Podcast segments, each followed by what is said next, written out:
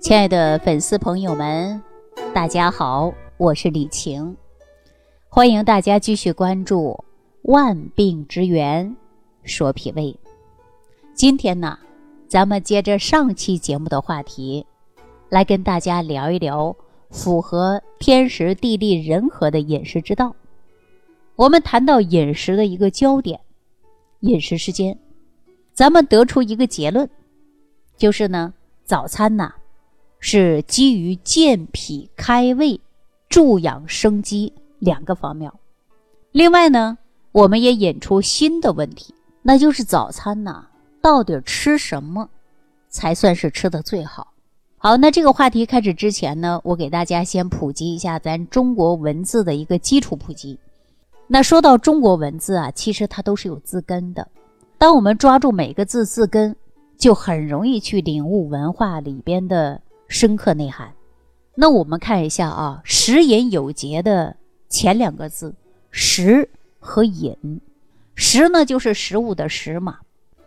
这个“食”的字根呐，是最下边的一个艮，是我们从八卦里边的第二个卦。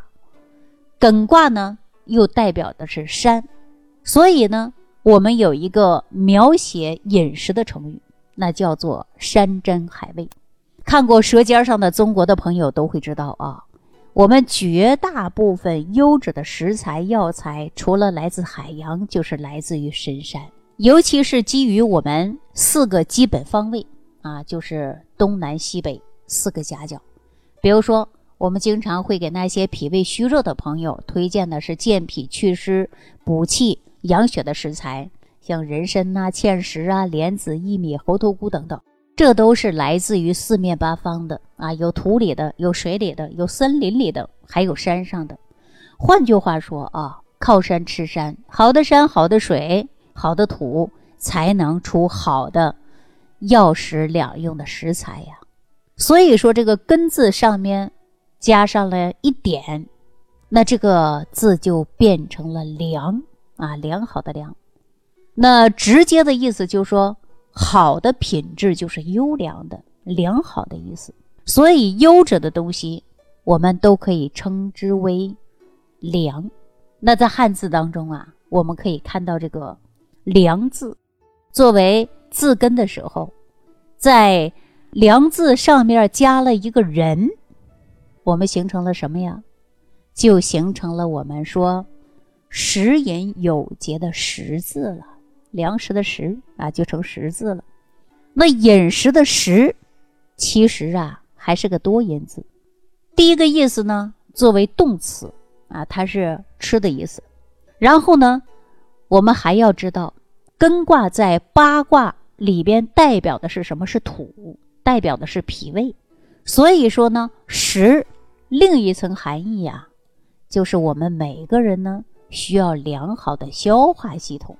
那这个食的第三层含义呢，就是我们今天要讲的山上的、水里的、森林里长出来种植的这些优质的食材。那我们把思维打开看啊，我们再把这个食物的“食”作为字根，在“食”字上面呢。再加上一个兰州的兰，哎呀，这个“十”字，你看一下子就变成了我们繁体养生的“养”。那你说，我们就可以这么说：咱们普通人呐，对于肉体的养护，基本上可以由食物来达成的。那朋友们说，当我们“食”对“食”字。有了认识之后，我们再来看一下“饮食有节”当中的“饮”啊，也是饮料的“饮”。其实啊，就不难理解了。“饮”字的左边就是一个十字旁，右边呢是一个“欠”。那咱们简单的来说啊，就是当我们所吃的食物动能不足。或者是缺少的那一部分，那咱们就由饮作为弥补。那说到养呢，在《黄帝内经》里边就用了四个字，对养啊做了一个定义，叫五谷为养。那咱们在上期节目当中就说过啊，说种子呢代表的是生机，而五谷呢又是种子里边最好的东西了。所以五谷呢分别为五种的农作物，比如说稻麦稷黍菽啊，什么意思呢？就是水稻，也就是说的是大米；麦呢，我们吃的就是面粉嘛。那稷呢，实际我们讲的就是小米。啊，第一个稷呀，就是北方的一种黄小米儿，它介于高粱和小米之间。最后的一个是菽，啊，就是草字头，下边搁一个叔叔的叔，指的就是大豆。所以，我们五谷为养这个概念呢，那这几年呢，貌似非常流行，叫五谷杂粮啊，甚至出现了呃神一般的称号，一百多种粮食打成的什么粉。说的很好听，对吧？说种类丰富，营养全面，听起来呢好像是有道理。但是朋友们，你知道吗？我们为什么要学习？为什么要拥有智慧吗？咱们通过学习智慧的目的，就是为了我们自己呀，开始懂得做减法和做选择。如果说我们觉得什么好啊，什么都往里放，什么都往里加，大家说那行吗？那咱们的中药方、食疗方，还需要人来发明吗？大家想一想啊，为什么现在有一些医生开的处方啊，十几味甚至上百味的中药？说简单一点，就是因为啊不懂，不懂的时候呢，就会认为最好的办法就是什么都用，多多益善，是不是这个道理？那咱们再看一看啊，那些不会做饭的人。啊，不会煮饭，他往往呢就什么调料都往菜里边放。其实啊，咱再看那些高级的厨师，他在做菜的时候越简单越好。你看咱《舌尖上的中国》里边有一句经典话：越高端的食材，往往都是用最简单的烹饪方法，最大化的保留食物的原汁原味儿。可能需要调料的，是最简单的，高级设计。审美，甚至医疗方式、食物，包括我们的电子产品、手机制造方法越简单，越是被人喜欢；越高级越简化，越复杂越低级。啊，大家一定啊不知道，我们消化系统里边有一个功能叫做分清泌浊，就是摄入的食物进入身体之后，我们的消化系统呢有一个步骤，就是啊需要把所有的食物进行分类。然后呢，再来消化。如果你一下吃了一百多种，你确定你的脾胃消化系统它不会死机吗？那我说了这半天，可能很多朋友听着听着都烦了 啊，甚至划跑了。别走，接着我往下说，说咱们这个早餐到底应该怎么吃才算是好？那我们还得从脾胃来说。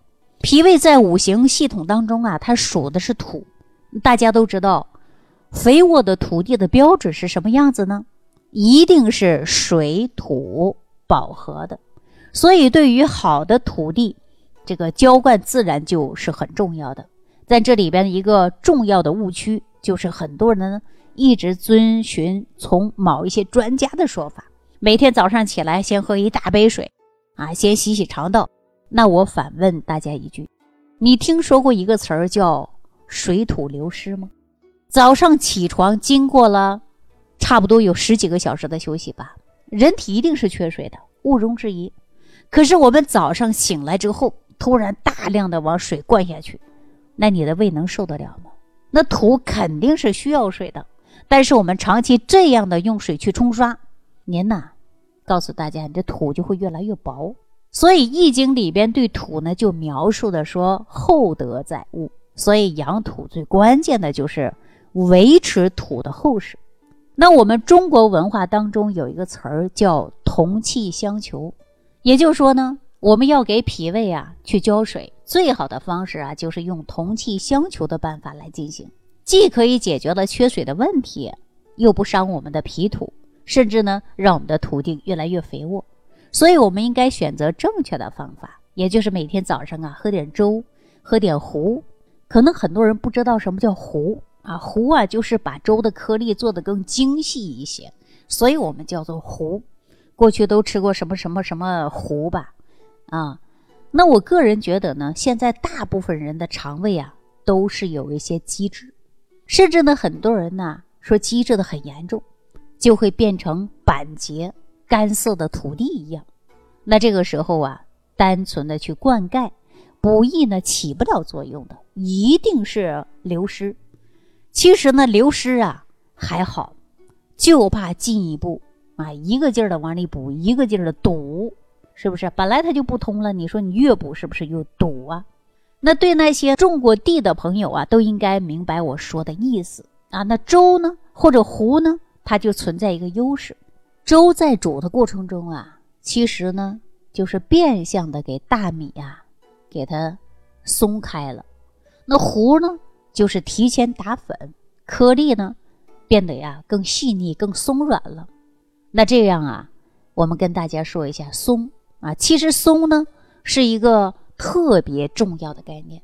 我们要知道啊，我们中医所有的治疗、推拿、针灸、中药、火罐、刮痧等等，甚至啊，医学以外，包括呢，你看瑜伽、太极、站桩、打坐，最终的目的啊，就是让我们能够松下来、放松下来嘛。身体越松下来，那心就松下来了。话说回来啊。我们既然说同气相求，那你把食材通过熬煮或者是打粉，其实就是一个松的过程。这个松呢，就可以让我们的脾胃松下来。那另外糊呢，本身呢就是水土饱和或者是水土一体，它们的形呢跟土的形啊很接近啊，这就是同气相求。那我们呢也可以得出来一个结论。就是早餐来喝粥，或者吃米糊，既能帮助身体补充灌溉我们这个脾土，又可以达到松土的作用，还可以助养生机，并且呢补益气的作用。那很多粉丝朋友们听到这儿，可能就会有疑问了：说李老师，难道我们早餐光喝粥、光喝糊吗？会不会营养单一的问题呀？首先啊，我声明一下。我可没说让大家光喝粥、光吃糊啊！我的意思很简单，就是你每天早上起来呀，你的胃啊是需要一碗粥或者一碗糊。在这之后呢，你再添个鸡蛋呐、牛奶呀、面包啊、包子啊、馒头等等，那是你个人的选择了。早餐吃什么呢？什么时候吃是最有道理呢？我跟大家说啊，早餐搭配的那碗粥啊，就是健脾，而且还开胃。能够松软我们脾土的六神养胃健脾散，或者呢，根据你的体质来选择由四神汤升级健脾的配方，叫五行化养早餐糊，或者是十味早餐糊，把它加在米粥里、牛奶里，啊，这就是我认为最棒的养生早餐。好了，那今天关于养生饮食之道，食饮有节，我呢。就跟大家先聊到这儿，在下期节目当中啊，我将会跟大家聊一聊最适合我们中国人调养脾胃、清晨早上的第一口健脾养胃的十味五行早餐糊。好，那下期节目当中我们再见。如果本节目对您有帮助，请点击屏幕右上角转发分享，更多人让爱心传递，使更多人受益。感谢您的收听。